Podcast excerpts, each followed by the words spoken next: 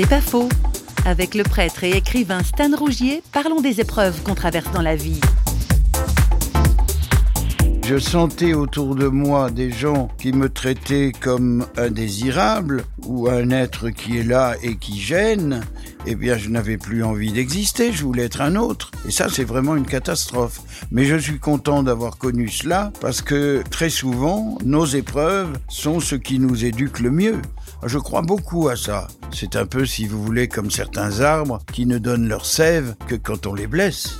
Et je trouve que c'est précieux de savoir ça parce que beaucoup de gens se découragent à cause des épreuves. Et le comble, c'est que des fois ils disent Dieu m'a visé, Dieu m'en veut, qu'est-ce que je lui ai fait?